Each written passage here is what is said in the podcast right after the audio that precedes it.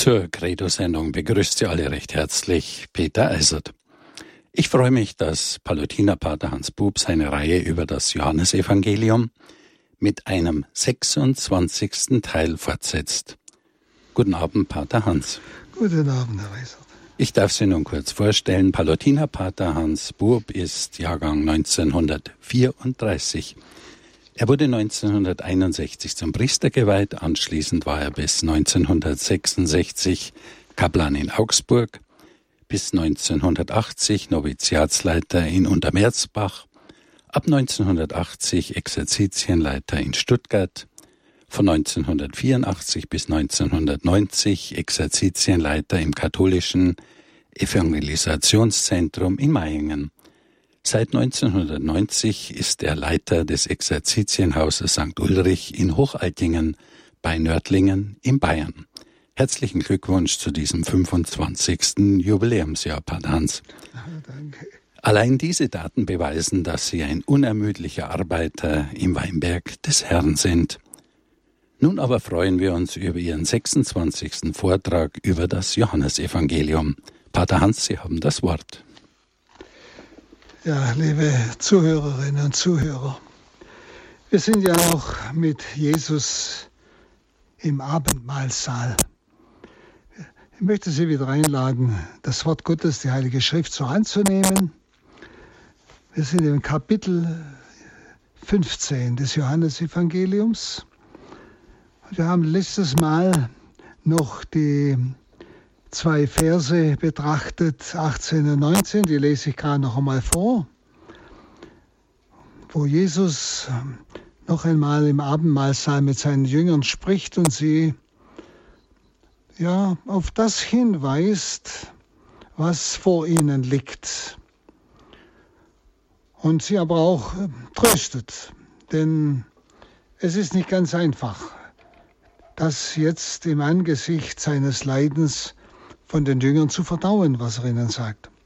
Es heißt in Vers 18, Kapitel 15, also Vers 18, wenn die Welt euch hasst, dann wisst, dass sie mich schon vor euch gehasst hat. Und Welt ist ja bei Johannes die wiedergöttliche Welt, also dieser Geist der wiedergöttlichen Welt. Wenn ihr von der Welt stammen würdet, würde die Welt euch als ihr Eigentum lieben. Aber weil ihr nicht von der Welt stammt, sondern weil ihr euch aus der Welt, weil ich euch aus der Welt erwählt habe, darum hasst euch die Welt. Bis dahin haben wir das letzte Mal betrachtet. Also, Entschuldigung, das waren sehr, sehr, ich möchte sagen, nicht gerade aufmunternde Worte, aber reale und ehrliche Worte. Und jetzt kommt der Vers 20. Denkt an das Wort, das ich zu euch gesagt habe. Der Sklave ist nicht größer als sein Herr. Wenn sie mich verfolgt haben, werden sie auch euch verfolgen. Wenn sie an meinem Wort festgehalten haben, werden sie auch an eurem Wort festhalten. Wir werden also von Jesus selbst an ein früheres Wort erinnert von ihm. Der Knecht ist nicht größer als sein Herr. Und diese Rückerinnerung bindet uns eigentlich an die Geschichte Jesu oder genauer an das Lebensschicksal Jesu. Und er drückt es genau aus. Haben sie mich verfolgt, werden sie auch euch verfolgen. Wenn sie mein Wort festgehalten haben, werden sie auch das eurige festhalten. Also Jesus sagt seinen Jüngern und damit uns, ich habe Ihnen ja schon einmal gesagt, Jünger ist der, der sich entschieden hat, Christus zu folgen. Mit beidem muss der Jünger, der Jünger rechnen, mit beidem. Mit Ablehnung und Verfolgung, beides. Ablehnung, aber noch massiver mit Verfolgung.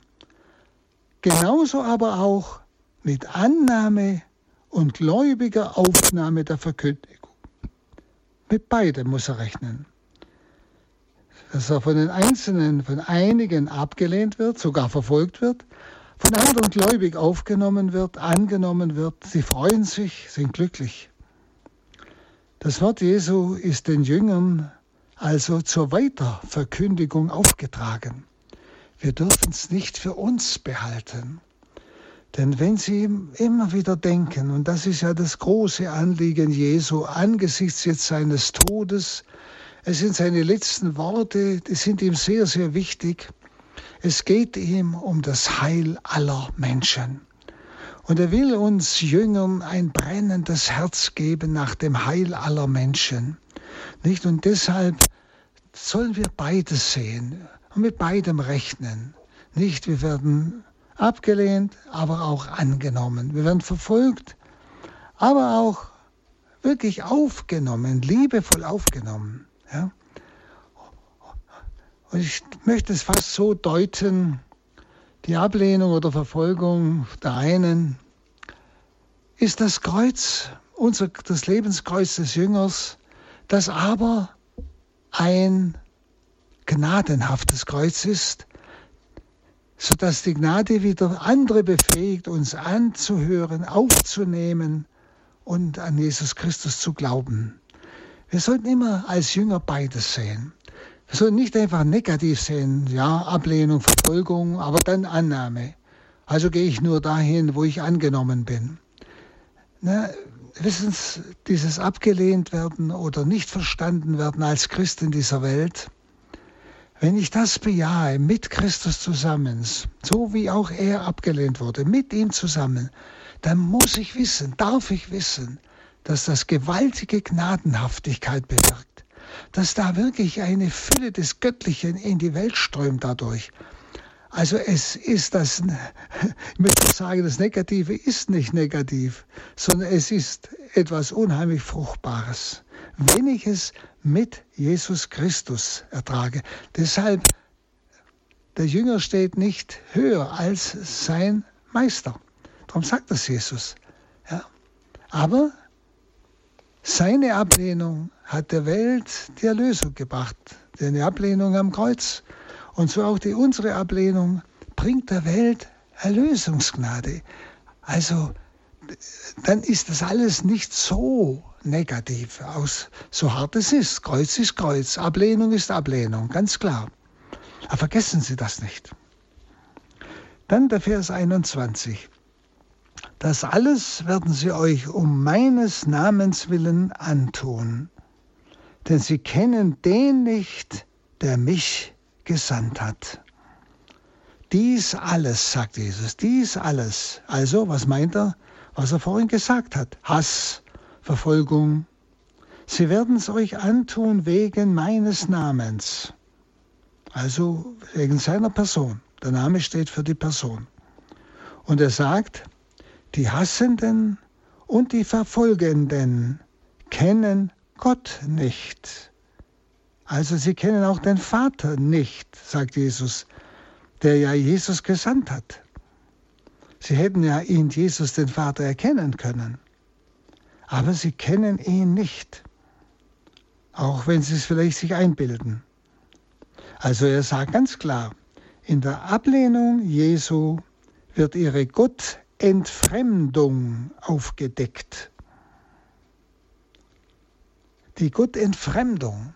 Sie lehnen nicht nur Jesus ab, als dieser Jesus, damals als ja, Jesus von Nazareth, sondern in ihm hat sich ja das ganze Alte Testament erfüllt. In ihm ist ja alles zur höchsten Erfüllung gekommen. Er hat ja die ganze Herrlichkeit und Macht des Vaters offenbart, wie er später nur sagen wird. Er hat alles getan, was nie jemand tun konnte. Also sie hätten in Jesus den Vater erkennen können. Nicht? Und deshalb sagt er, in der Ablehnung Jesu wird ihre Gottentfremdung aufgedeckt. Sie sind an ihren Vorstellungen hängen geblieben. Sie haben nach ihren Vorstellungen die Schrift ausgelegt.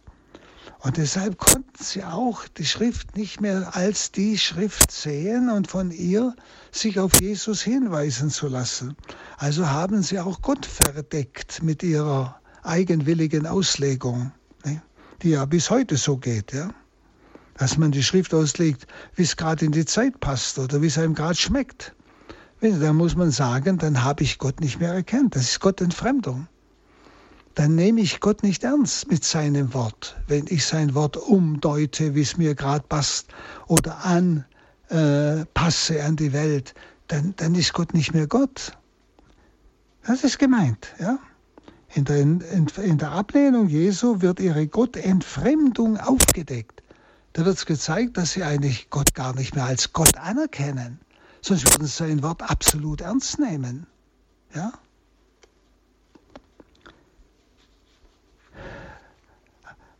Also gemeint sind wie damals natürlich die Juden gewesen, die letztlich Gott und sein Wort nicht kennen, sonst hätten sie Jesus eben aus dem Wort der Schrift erkennen müssen. Aber das Wort Gottes ergeht ja heute an uns. Diese, wenn ich das jetzt lese und, und Sie und wir betrachten es miteinander, dann sagt Jesus das zu uns. Ja? Kann ich, nämlich das Wort Gottes ernst, wirklich ernst, als Wort dieses unfehlbaren heiligen Gottes, dann erkenne ich in diesem Worte Jesu den Vater und ich anerkenne ihn. Und wenn ich das nicht tue, dann deckt das Wort Jesu eigentlich auf, dass ich Gott entfremdet bin. Ja, das ist das Wort. Wer also Jesus ablehnt, kennt den wahren Gott nicht. Dann 22 bis 24. Wenn ich nicht gekommen wäre und nicht zu ihnen gesprochen hätte, wären sie ohne Sünde. Jetzt aber haben sie keine Entschuldigung für ihre Sünde. Wer mich hasst, hasst auch meinen Vater. Wenn ich bei ihnen nicht die Werke vollbracht hätte, die kein anderer vollbracht hat, wären sie ohne Sünde. Jetzt aber haben sie die Werke gesehen und doch hassen sie mich und meinen Vater. Also ein sehr massives Wort. Und vor allem, wenn wir es auch auf uns selber anwenden. Also die unentschuldbare Sünde der Juden damals besteht in der Ablehnung dessen, den der Vater gesandt hat.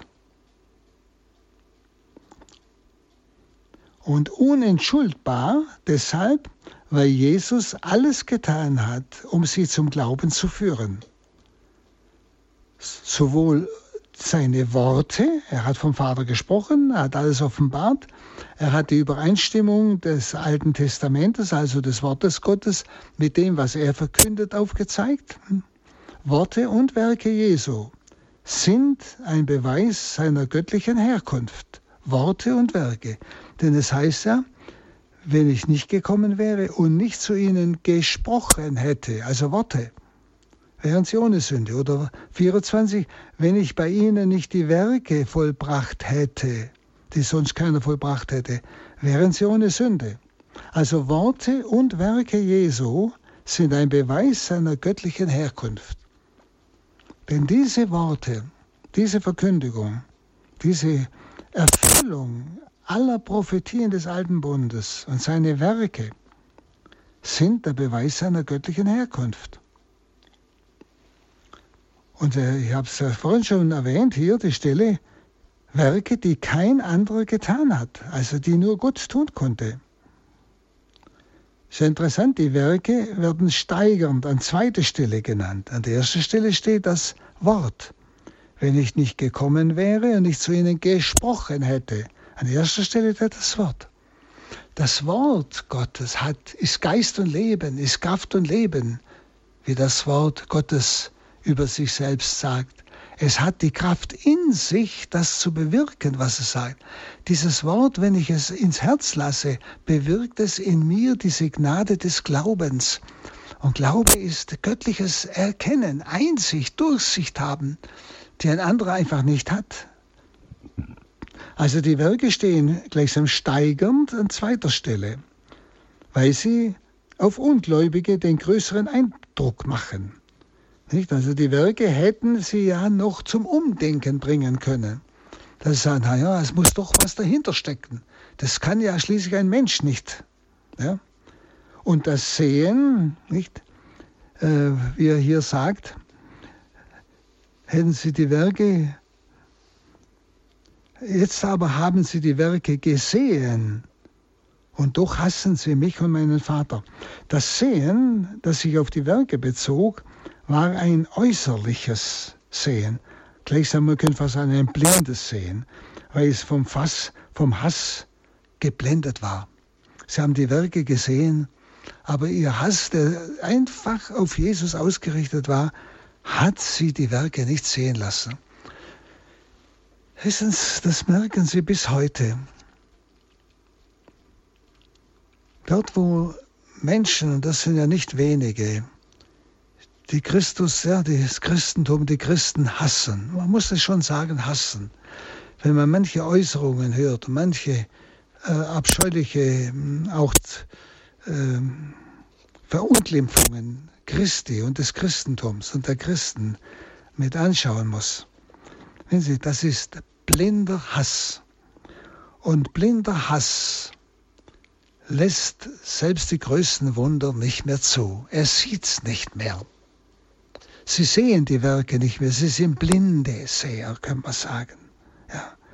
Und das ist das, was Jesus hier sagt. Jetzt haben sie die Werke gesehen und doch hassen sie mich und meinen Vater. Ja, sie können selbst durch die größten Wunder überhaupt nicht angesprochen werden. Der Hass ist so schlimm, dass er alles zudeckt, alle Argumente zudeckt. Sie merken das gerade heute mit der ganzen Gender-Ideologie, mit all diesen Dingen, wo jeder denkende Mensch sagt, also wie kann man bloß auf so eine Idee kommen? Ja? Aber der Hass ist so stark, dass er nicht einmal mehr zulässt, dass wir Katholiken unsere Meinung öffentlich sagen dürfen, ohne dass man uns alles Mögliche vorwirft oder uns sogar angreift. Ja?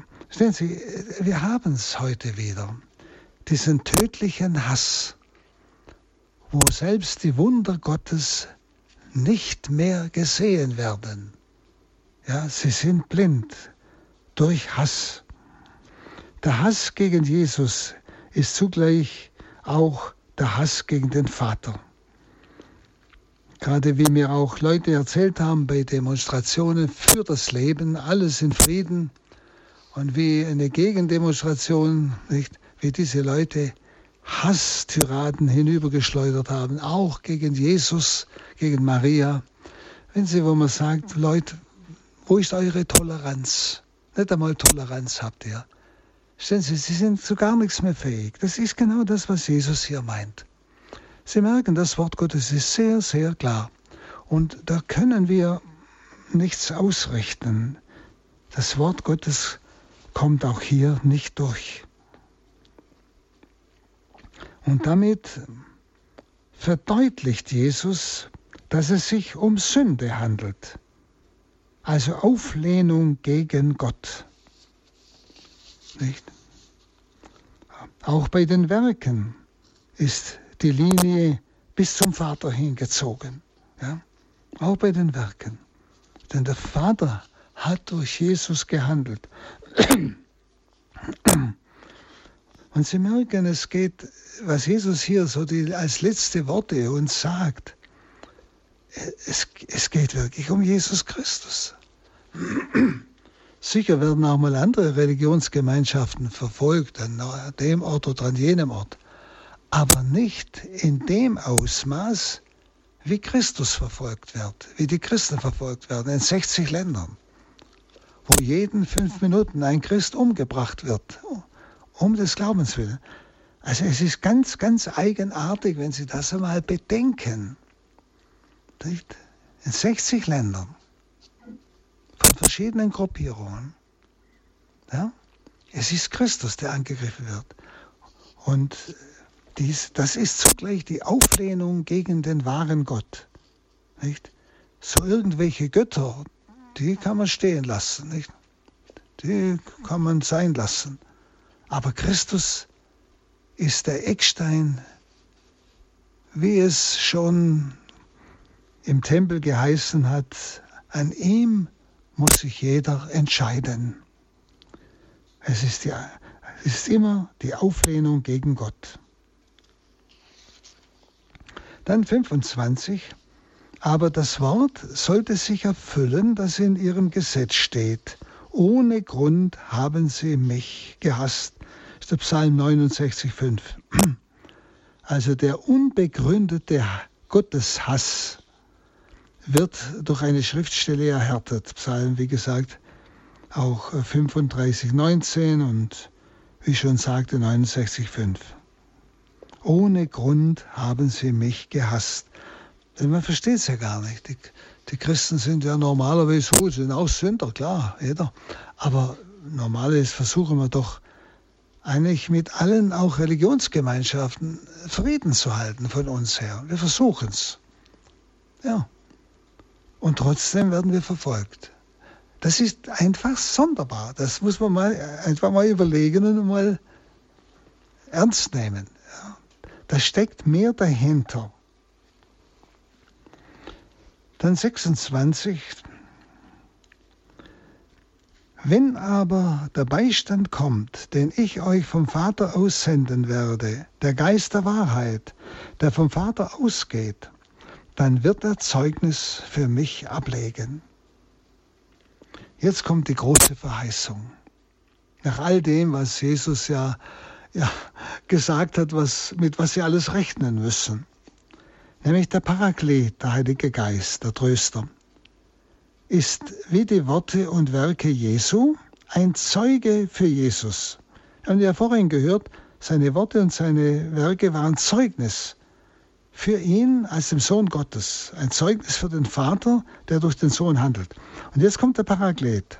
Er ist genauso auch ebenfalls ein Zeuge für Jesus. Der Heilige Geist aber spricht nicht unmittelbar zur Welt, sondern der Heilige Geist bedient sich der Jünger. Er bedient sich unser. Schaut deshalb, ist es so wichtig, um diesen Heiligen Geist immer und immer wieder täglich neu zu bitten. Vor jedem Gespräch, vor jedem Unternehmen, vor jeder Arbeit, vor allem, was ich anfange, tue. Dass ich ihn bitte, sprich du in mir, handle in mir. Lass mich das Richtige erkennen. Lass mich das Richtige sagen. Ja? Der Geist Gottes spricht durch die Jünger zur Welt, nicht unmittelbar, sondern durch die Jünger, durch uns.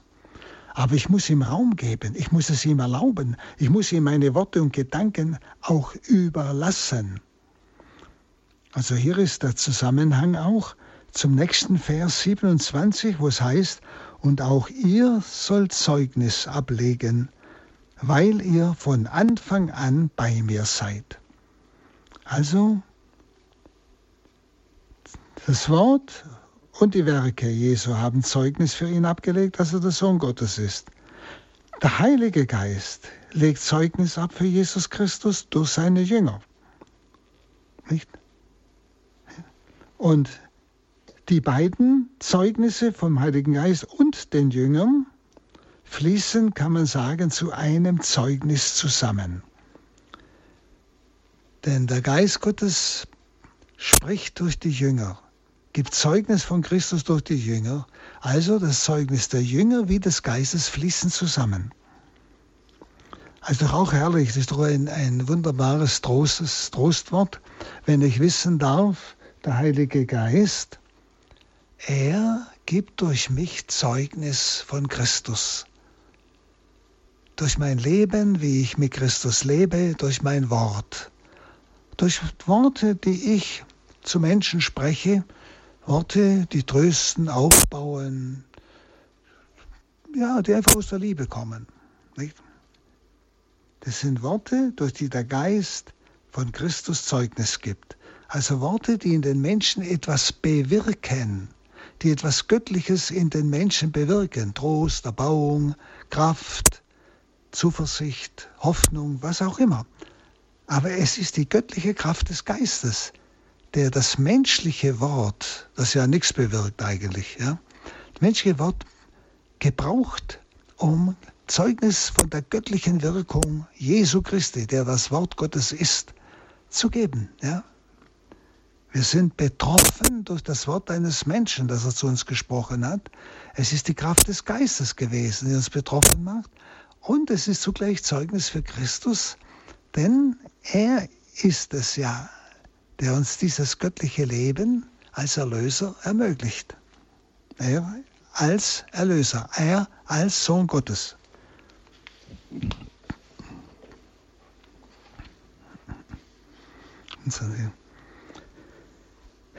Nun, das Wort wenn, da heißt es ja, wenn aber der Beistand kommt. Dieses Wort wenn blickt auf die ganze Zeit, in der er, der Paraklet, der Heilige Geist, bei den Jüngern sein wird. Also praktisch die ganze Zeit von der Geistsendung an Pfingsten bis zur Wiederkunft des Herrn, nicht? Das ist dieses Wenn er kommt. Das ist ein Blick auf die ganze Zeit. Das wird immer so sein, dass der Geist durch die Jünger Zeugnis von Christus gibt. Und die Aussage, dass Jesus ihn sendet und dass er vom Vater ausgeht, beides besagt eigentlich das Gleiche. Diese Worte sollen die Jünger zum Zeugnis einfach ermutigen. Die Jünger werden um Jesu willen vor das Gericht gestellt, ja? Wie es dann nachher heißt. Nicht? Ihnen aber zum Zeugnis. Ja? Eben, es geht immer wieder um dieses Zeugnis für Christus. Und dann sollen sie sich nicht sorgen vor Gericht, was sie sagen sollen. Der Heilige Geist wird durch sie reden. Also Jesus verspricht, wie gesagt, den Parakleten, den Heiligen Geist. Aber dieser Paraklet, äh, er braucht uns. Schauen Sie, so wie der Heilige Geist bei der Taufe Jesu auf Jesus herabkam, und hat durch Jesus gewirkt. Erst dann hat Jesus Wunder gewirkt. Dann erst hat der Geist gleichsam durch ihn gewirkt. Er ist das Urbild. Ja? Und so wirkt Heiliger Geist jetzt auch durch die Jünger. Nicht? Und deshalb äh, gehört einfach beide Verse 26 und 27 zusammen zur Verdeutlichung. Und das Zeugnis des Parakleten und das der Jünger fließt einfach äh, zu einem äh, hörbaren Zeugnis zusammen. Und das heißt dann, gerade im 27 heißt es ja, ihr sollt Zeugnis ablegen, weil ihr von Anfang an bei mir seid. Von Anfang an weist also auf das Wort hin, der Geist der Wahrheit wird euch an alles erinnern, was ich euch gesagt habe, von Anfang an.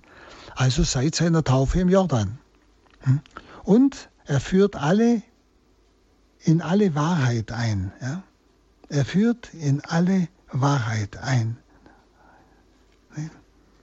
Das ist dieser Geist. Und zwar im Sinne, dass sie jetzt verstehen die Worte Jesu, die sie vorher nicht verstanden haben. Aber sie mussten diese Worte gehört haben. Deshalb von Anfang an, nicht? Für uns ist dann wichtig, dass wir das Wort Gottes lesen. Und zwar damit der Heilige Geist dieses Wort Gottes, so wie wir es jetzt miteinander lesen und betrachten, nutzen kann, um uns in die ganze Wahrheit einzuführen. Äh, wissen Sie, ich muss deshalb immer bevor ich die Heilige Schrift lese, den Heiligen Geist bitten. Führ du mich in das Geheimnis Gottes ein. Wissen Sie, und da lesen Sie vielleicht einen Satz oder einen Abschnitt. Und wenn Sie dann einfach betrachten und schweigen und den, den Text auf sich wirken lassen, kann der Heilige Geist Sie in eine ganz tiefe Wahrheit einführen die man mit Worten eigentlich so nicht ausdrücken kann. Sie merken ja gerade auch bei diesen Texten, die wir gerade so hören, nicht? die haben alle einen ganz tiefen Hintergrund. Und das ist genau das Wirken des Geistes durch das Wort Gottes. Ne? Und darum soll man es nicht einfach lesen wie ein Zeitungsartikel oder wie ein geistiges Buch vielleicht, sondern betrachten langsam und dann immer wieder hineinhören, was, Herr, was willst du sagen? Was steckt da an unaussprechlicher, unbeschreiblicher Wirklichkeit dahinter? Ja? Schon allein dieses Geheimnis, wissen Sie, dass der Geist Gottes in meinem menschlichen Wort gegenwärtig ist. Dass er mein menschliches Wort so durchdringt, dass es in meinem Hörer eine vollkommene Veränderung seines Innerns bewirken kann. Dass es in dem, meinem Hörer, der vielleicht in tiefer Trauer ist, plötzlich eine ganz tief liegende Freude erwecken kann. Das kann man nicht machen, verstehen Sie? Also schon einmal darüber nachzudenken, was ist das für eine Wirklichkeit, dass der Geist uns vielleicht eine Ahnung gibt. Der Geist in meinem menschlichen Wort, das ja nur ja, Ton ist, ja. Da, was der dadurch bewirkt, und zwar im Innersten eines Menschen, ja. Das ist einfach zum Staunen, ja. Also das ist gemeint, ja. Er führt uns in alle Wahrheit, in die ganze Wahrheit, hm? in die, in die Tiefe der Wahrheit. Also er sagt gleichsam, ich schicke euch den Helfer vom Vater, den Geist der Wahrheit, der vom Vater ausgeht. Und dieses Wort ist die Quelle unseres Glaubensbekenntnisses. Wir, glauben, wir sagen ja, ich glaube an den Heiligen Geist, der vom Vater und vom Sohn ausgeht. Und nun kommen wir in ein neues Kapitel, das Kapitel 16. Es ist eine Fortsetzung natürlich des Gedankens. Da heißt es, das habe ich euch gesagt, damit ihr keinen Anstoß nehmt. Was meint Jesus da? Keinen Anstoß nehmt. Das habe ich euch gesagt. Das scheint einmal, wenn er sagt, habe ich euch gesagt, scheint das Ende einer Rede zu bezeichnen. Das habe ich euch gesagt. Aber der Sinn des Wortes ist eigentlich auf Zukunft gerichtet.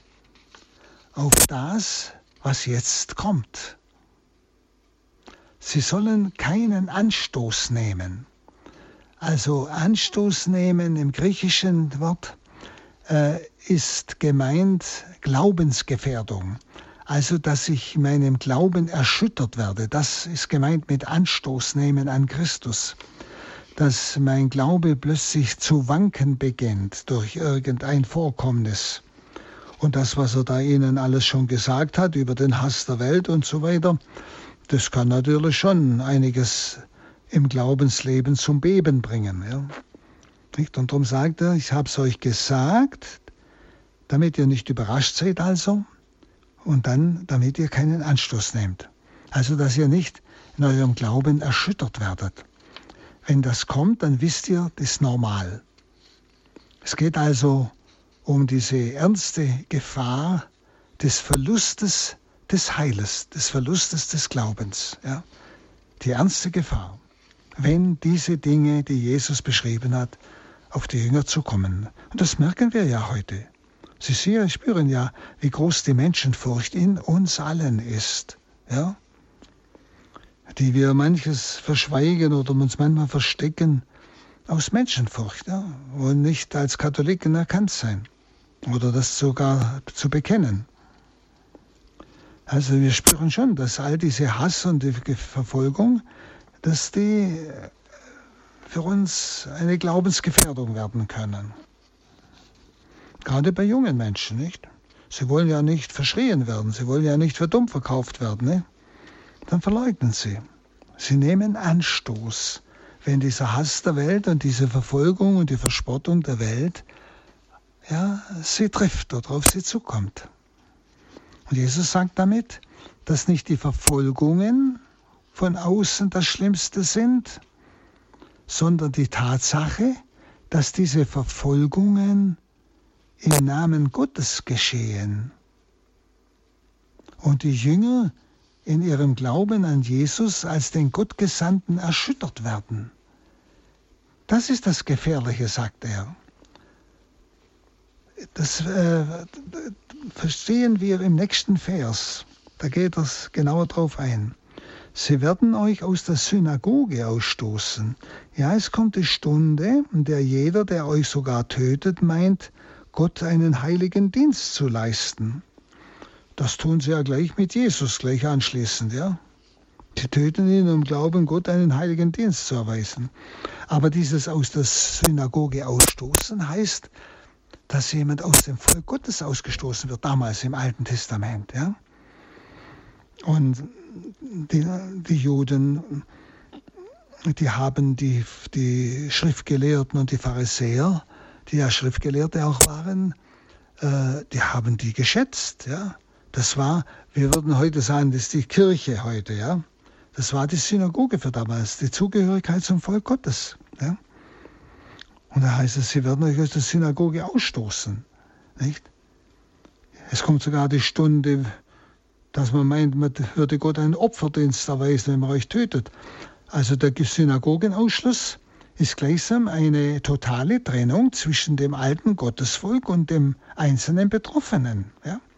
Und in den ersten christlichen Jahren geschah das ja sehr oft zwischen den Juden, die Christen geworden sind, und der Synagoge. Nicht, es war ja nicht gleich von Anfang an alles getrennt. Sie, die, Paulus ging ja immer in die Synagoge und hat gepredigt, ja, und hat den Juden Christus verkündet. Ja. Also die, die Judenchristen, die waren ja dann auch unsicher. Ja, jetzt werden sie aus dem, was ihnen heilig war, Synagoge, also alttestamentliche Gottesvolk, werden sie hinausgestoßen. Ja, sind wir noch richtig? Oder was stimmt jetzt noch? Ja. Denn die Synagoge hat ja immer noch das alttestamentliche Wort Gottes verkündet, was ja die Apostel auch verkündet haben. Ja. Also dieses Ausgestoßenwerden hat sie sehr betroffen. Und die Argumente der Synagoge waren gegen die Messianität Jesu gerichtet. Und das war die Gefahr des Anstoßes, dass sie dann an Jesu Messianität zweifeln, wenn das alles auf sie zukommt. Und dadurch konnten die Juden, die zum Christentum übergetreten waren, eigentlich wieder unsicher werden. Nicht? Deshalb, ich habe es euch gesagt, damit ihr keinen Anstoß nehmt. Dann der Vers 3 der euch tötet, meint, äh, drei, das werden sie tun, weil sie weder den Vater noch mich kennen. Also Jesus sagt ganz klar, was der Hintergrund ist. Sie haben zwar die Schrift, sie haben das Wort des Vaters, das Wort Gottes, Jahwes. Aber ich habe es Ihnen vorhin schon gesagt, aber sie haben es eben für sich ausgelegt und haben eigentlich den Yahweh, den Gott, Gott, der dahinter steht, eigentlich nicht mehr ernst genommen. Sie haben sein Wort nicht so genommen, wie er es gesagt hat. Sie haben ja vielfach Propheten umgebracht, weil sie ihnen nicht nach dem Mund geredet haben. Sie haben das Wort Gottes nicht geglaubt. Also haben sie Yahweh, Gott, zurückgestoßen. Ja? Also denen, die seine Jünger im blinden Eifer gleichsam für Gott zu töten suchten, spricht Jesus die Kenntnis des Vaters und damit ja, die wahre Gottesgemeinschaft ab, da sie Jesus nicht kannten. Und deshalb können sie auch den Vater nicht kennen. Dann der Vers 4. Ich habe es euch gesagt, damit ihr, wenn deren Stunde kommt, euch an meine Worte erinnert. Das habe ich euch nicht gleich von Anfang an gesagt, denn ich war ja bei euch. Also er hat es gesagt, damit ihr euch, wenn ihre Stunde gekommen ist, an mein Wort erinnert. Also jetzt wird also die Rede Jesu endgültig abgeschlossen. Dieses Wort ihre Stunde, die Stunde derer, die sie aus der Synagoge werfen, die Stunde derer, die sie verfolgen, Ja? Auch, und zwar jetzt auch innerhalb der Synagoge, vielleicht müssen wir sagen, sogar jetzt heute innerhalb der Kirche. Ja? Darum sagt der Papst Benedikt, die Angriffe von außen, die, die sind nicht so schlimm. Aber die Angriffe von innen, die Feinde von innen, die sind die gefährlichsten. Also dieses Wort ihre Stunde bezieht sich sicher auf die jüdischen Verfolger damals. Ja? Und das können wir heute äh, ebenfalls auch sehen. Und deshalb rückt die Stunde gleichsam in die Nähe der Gefangenschaft Jesu, wo es ja bei Lukas 22, 53 heißt, das ist eure Stunde und die Gewalt der Finsternis. Darum sagt Jesus hier, ich habe es euch gesagt, damit ihr, wenn deren Stunde kommt. Und da sagt er bei Lukas, das ist eure Stunde und die Gewalt der Finsternis. Also dieses ihre Stunde nennt eigentlich das, woran sich die Jünger erinnern sollten, nämlich, dass Jesus es ihnen gesagt hat. Und nun der Vers 5. Jetzt aber gehe ich zu dem, der mich gesandt hat, und keiner von euch fragt mich, wohin gehst du? Also Jesus kündet den Jüngern an, dass er zu dem zurückkehrt, der ihn gesandt hat. Und er wundert sich, dass ihn keiner fragt, wohin er gehe. Eigentlich könnte man sagen, sie interessieren sich eigentlich nicht dafür. Ich gehe zu dem, der mich gesandt hat, und keiner von euch, sagt er zu den Jüngern, fragt mich, wohin gehst du? Also, sie interessieren sich gar nicht dafür.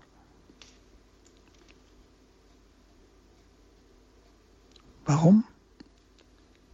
Es kommt nachher im Vers 6, vielmehr ist euer Herz von Trauer erfüllt, weil ich euch das gesagt habe. Also sie sehen nur sich selbst, die Apostel. Deshalb sind sie ihr Herz von Trauer erfüllt. Sie haben es gehört, sie werden verfolgt, die Welt wird sie hassen und so weiter.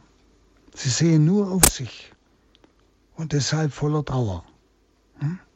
Und deshalb fragen sie schon gar nicht, wo er hingeht, interessieren sich gar nicht. Sie kreisen um sich selber. Schauen Sie, und das ist das, was wir uns auch auf uns hin sehr deutlich bedenken müssen. Geht es uns um Christus oder geht es uns um uns selber? Wird denn, werden denn wir verfolgt oder wird Christus verfolgt? Es ist doch Christus, der dauernd überall verfolgt wird, damals wie heute, und er wird in seinen Jüngern verfolgt, in uns. Aber er wird doch verfolgt.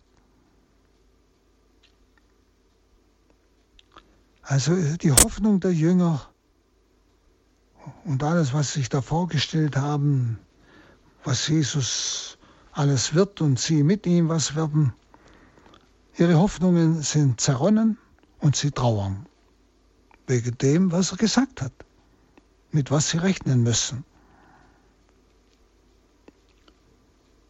Also die Frage ist wirklich, geht es mir wirklich um Jesus oder um mich? Geht es mir nur um meine Vorhaben, meine Pläne? Vielleicht auch meine Pläne, die ich mit Jesus habe. Sie folgen vielleicht Jesus nach. Sie, sie leben als katholische Christen ihrer jeweiligen Berufung. Aber sie haben vielleicht eine bestimmte Vorstellung, wie das aussieht. Ja, wenn ich mit Jesus gehe, muss alles glatt gehen. Wenn ich Jesus gehe, dann gibt es nur noch Sonnenschein und so weiter. Da gibt es manchmal so wie die Jünger, die glaubten, jetzt wird der König und wir werden Minister und also nur Gloria. Nein. Jesus Schicksal ist mein Schicksal, hat er vorhin gesagt. Der Knecht steht nicht über dem, über dem Meister. Nicht?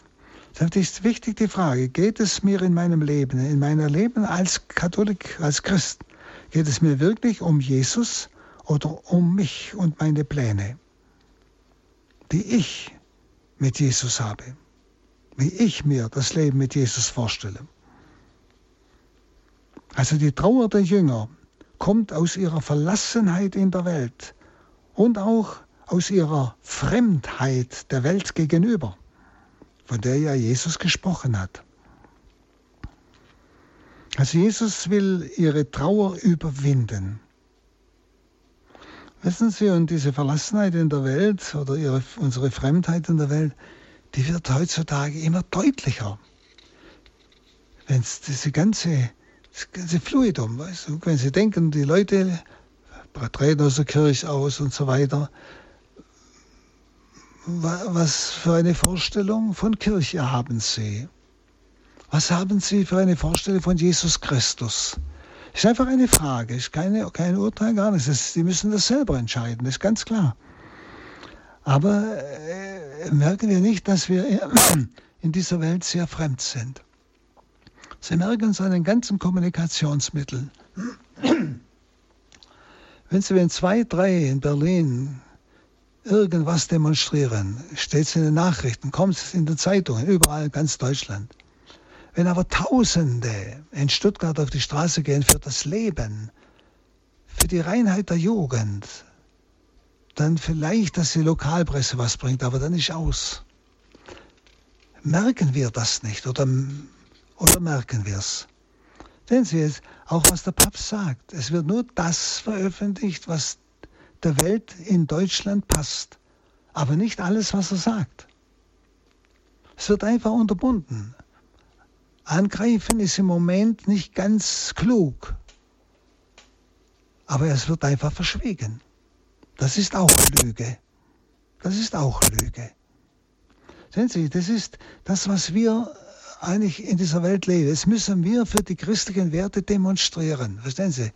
Wo sind wir denn angekommen? Dass sie nicht mehr selbstverständlich sind. Also diese Verlassenheit in der Welt, diese Fremdheit, die wir als Glaubende, als überzeugte glaubende Christen in uns dieser Welt erleben. Und zwar alle Konfessionen, die wirklich ernsthaft Christus folgen. Ja? Jesus will ihre und unsere Trauer überwinden. Und es geht um unsere Trauer und Furcht in der großen Drangsal in der Welt und durch die Welt. Das, was dann die geheime Offenbarung trennt, die, die aus der großen Drangsal kommen. Ja. Es geht um unsere Trauer und unsere Furcht in der großen Drangsal in der Welt und durch die Welt. Und diese Trauer ist der dunkle Hintergrund für das Licht Freude und das Licht des Friedens, das durch den Heiligen Geist alle Glaubenden erleuchtet. Dieser Heilige Geist ist die Antwort auf diese Trauer und auf all das, was da in den Jüngern hochkommt und was in uns hochkommt. Sind wir doch ganz ehrlich. Ja? In uns hochkommt.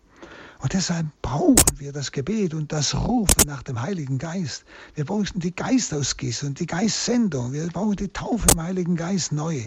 Immer neu. Nicht? Das ist die Verheißung Jesu. Ihr braucht keine Angst zu haben, nicht einmal, wenn sie euch vor Gerichte schleppen. Ihr werdet Zeugen sein, der Geist mit euch zusammen. Und er wird durch euch die, die, die, die Welt überführen, wie es nachher heißt. Dann der Vers 7. Doch ich sage euch die Wahrheit. Es ist gut für euch, dass, ihr, dass ich fortgehe. Denn wenn ich nicht fortgehe, wird der Beistand nicht zu euch kommen. Gehe ich aber, so werde ich ihn zu euch senden. Merken Sie, er geht es ganz auf diesen Geist ein, der wirklich unser Trost, unser Frieden und unsere Freude ist, unser inneres Feuer. Ja? Also der Weggang Jesu soll sie nicht traurig machen, sondern im Gegenteil. Im Gegenteil, sagt er. Denn der Paraklet wird zu ihnen kommen. Also das Wort, ich sage euch die Wahrheit, nicht? Haben Sie gerade gehört, ne? Doch ich sage euch die Wahrheit, es ist gut für euch, dass ich fortgehe. Ja? Das gibt dieser Verheißung den Charakter der Offenbarung. Also die Jünger verstehen ihre Lage eigentlich falsch. Und Jesus nennt ihnen nun den Sinn seines Weggangs. Denn sie meinen, sie seien Verlassene und Alleingelassene, alles ist und Enttäuschte. Sie, sie verstehen ihre Lage falsch. Deshalb ist diese Verheißung des Geistes eine Offenbarung. Und Jesus, wie gesagt, nennt ihnen nun den Sinn seines Weggangs. Er, er betont ganz, ganz stark Ego. Ich sage euch die Wahrheit. Ja? Wenn ich nicht gehe, also ganz bewusst, wenn ich nicht gehe, ich, kommt der Paraklet nicht. Das ist dann eine Konsequenz. Und der Paraklet erscheint betont als der Gesandte Jesu. Betont als der Gesandte Jesu. Er kommt gleichsam an seiner Stelle. Jesus hat diesen Paraklet, diesen, dieses göttliche Leben, das ja Liebe ist, das Person ist, durch die Erlösungstat ermöglicht. Der Himmel ist wieder offen. Das Göttliche strömt. Das ist Heiliger Geist. Also die Tatsache seines Kommens ist so bedeutsam, die Tatsache des Kommens des Heiligen Geistes, dass die Jünger den Fortgang Jesu verschmerzen können, sagt Jesus. Der Heilige Geist ist es, der die Worte Jesu erschließt und für die Zukunft eröffnet. Er will Ihnen gleichsam sagen, ihr werdet staunen. Ihr habt mich jetzt drei Jahre gehört, aber verstanden habt ihr mich nicht. Aber dieser Geist Gottes wird euch ins Verständnis einführen. Ihr werdet euch freuen. Er wird, es wird eine Kraft sein, nicht, wie ihr sie jetzt noch nicht kennt, so ungefähr. Also der Geist Gottes wird die Worte Jesu erschließen, uns, uns für die Zukunft eröffnen, also auch für uns. Dann schauen Sie, wenn Jesus wäre wieder zum Vater gegangen, was wäre jetzt mit uns? ohne Heiligen Geist, ja, ich glaube, dann wäre das Christentum wieder praktisch ausgestorben. Er ist es, der die Kirche führt. Er ist die Seele der Kirche. Er ist der die Garantie der Wahrheit gibt. Er, der Geist. Aber durch die Jünger, nicht, nicht direkt. Und das Kommen des Heiligen Geistes besagt eben in Wirklichkeit die Einsetzung Jesu in seine volle Wirksamkeit weil der Heilige Geist nur Jesus zur Sprache bringt und seine Heilsmacht ja entbindet. Der Heilige Geist entbindet die Heilsmacht Jesu. Er verherrlicht Jesus, indem er sein Wort den Menschen offenbart, die Tiefe des Wortes offenbart, die Wirksamkeit seines Wortes offenbart. Das ist das Wort Jesu. Ja? Und deshalb werden wir noch Größeres tun, als er selbst getan hat, wie es an einer Stelle einmal geheißen hat, wenn Sie sich erinnern. Ihr werdet noch Größeres tun, als ich selbst getan habe. Das heißt natürlich nicht wir, sondern er in uns. Durch diesen Heiligen Geist, durch diese Dynamis Gottes. Also, das ist ja eine unwahrscheinliche Verheißung für die Jünger in dieser katastrophalen Situation damals vor seinem Leiden. Aber auch für uns in unserer katastrophalen Situation.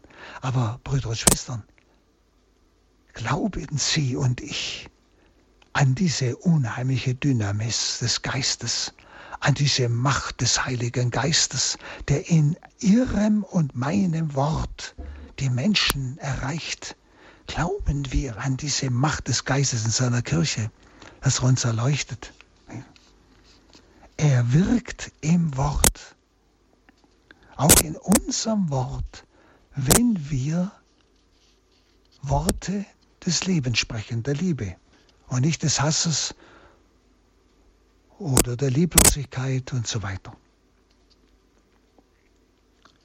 Also dieser Heilige Geist beendet die Situation trostloser Verlassenheit und dieser lähmenden Traurigkeit. Und so wird sagt Jesus, der Fortgang, sein Fortgang zur Verheißung seiner dauernden Gegenwart in anderer Form. Er wird gegenwärtig sein in seinem Wort. Der Heiligen Schrift, aber auch in unserem Wort, wenn wir ihn bitten, als Leib Christi. Wir sind ja Glieder des Leibes Christi. Und der Geist Gottes wirkt in diesen Gliedern, in uns, auch in unserem Wort, in unserem Dienst. Das sind die Wort- und Dienstcharismen, wie Paulus sagt. Ja? Also der Fortgang Jesu wird zur Verheißung seiner dauernden Gegenwart, nur in anderer Form oder auch in den Sakramenten der Eucharistie. Das ist ja das Wirken des Heiligen Geistes. Ja? Es ist das Wort, das der Priester spricht, der aber der Geist Gottes in diesem Wort bewirkt die Wandlung. Ja? Es ist also, Christus bleibt dauerndhaft gegenwärtig, nur in anderer Form. Und zwar in einer wirksamen Form.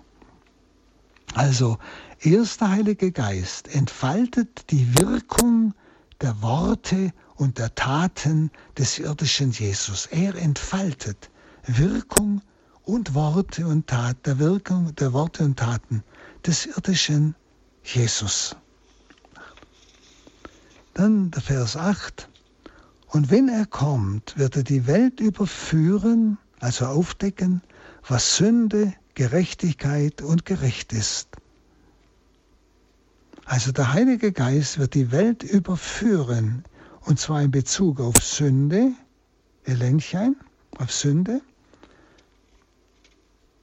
Also dieses Wort, griechische Wort ist ein geschichtliches Überführen zum Zweck der Verurteilung. Also, der Geist wird die Welt überführen, der Sünde, und zwar zur Verurteilung wird er sie überführen. Also Jesus steht im Rechtsstreit mit dieser ungläubigen Welt. Und der irdische Prozess gegen Jesus ist eine hintergründige Darstellung dieses Streites, nur in paradoxer Umkehrung, dass die Welt ihn verurteilt hat. Aber die Wirklichkeit wird umgekehrt sein. Und im, im Kapitel 8, Vers 46 wollten ja schon die Gegner Jesus der Sünde eine Sünde nachweisen, nicht um ihn umzubringen, wenn Sabbat nicht gehalten hat und so weiter. Aber sie vermochten es nicht. Sie konnten ihn keiner Sünde überführen. Und der Heilige Geist dagegen, der weist der Welt nach, was die eigentliche Sünde ist und dass sie der Welt anhaftet, diese Sünde. Dieser Parakletos, das heißt eigentlich deutsch Freundesbeistand, also Sprecher sein für jemanden, vor jemandem. Das ist der Parakletos, der Heilige Geist, den der Vater im Namen Jesus sendet. Freundesbeistand. Er spricht für jemanden vor jemandem. Ja? Und die drei Begriffe,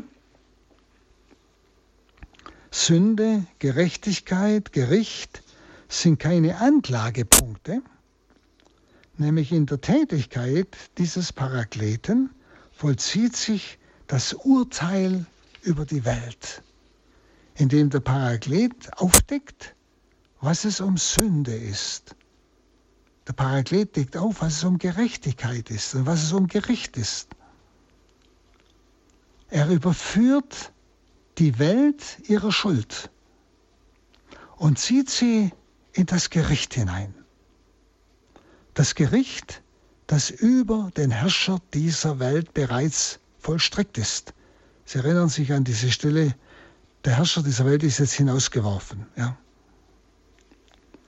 Also der Heilige Geist bedient sich dazu, das ist entscheidend, der Jünger und der gläubigen Gemeinde, um die Welt zu überführen, was Sünde, Gerechtigkeit und Gericht ist.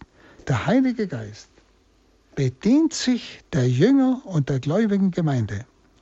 Und das geschieht durch Wort der Verkündigung und das gläubige Leben der Gemeinde. Durch die beiden Dinge.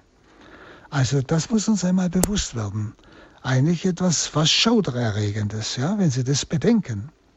Der Heilige Geist überführt die Welt, die Welt, die Welt, die uns angreift, die uns umbringen will und so weiter. Er überführt die Welt, die Hassenden, er überführt sie, überführt sie der Sünde. Er hält ihnen die Sünde vor. Er überführt sie der Gerechtigkeit und dem Gericht. Durch uns, die Jünger, durch die gläubige Gemeinde.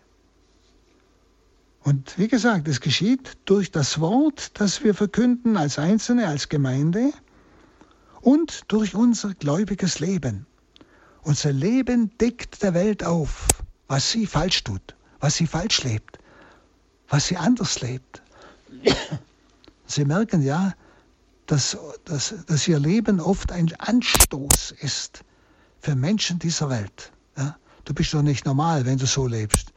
Ja, du bist altmodisch und weiß der Kuckuck was. Ja? Also, das ist ein, ein fast erschreckendes Wort. Aber da wollen wir nächstes Mal weitermachen. Da, da, das wollen wir es ganz konkret dann anschauen.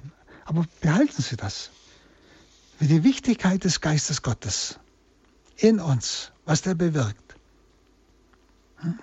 Und dass er uns alles offenbart und die Welt überführt. Er in uns, nicht wir. Und so danke ich Ihnen jetzt, dass Sie mitgegangen sind und betrachten Sie vielleicht dieses Wort noch einmal auch für, für sich, was es für Sie persönlich bedeutet, was der Herr Ihnen sagen will, auch als Trost, wenn Sie auch ängstlich sind wie die Jünger und vor dieser Welt Angst haben. Ja. Aber er will Sie aufbauen. Danke Ihnen.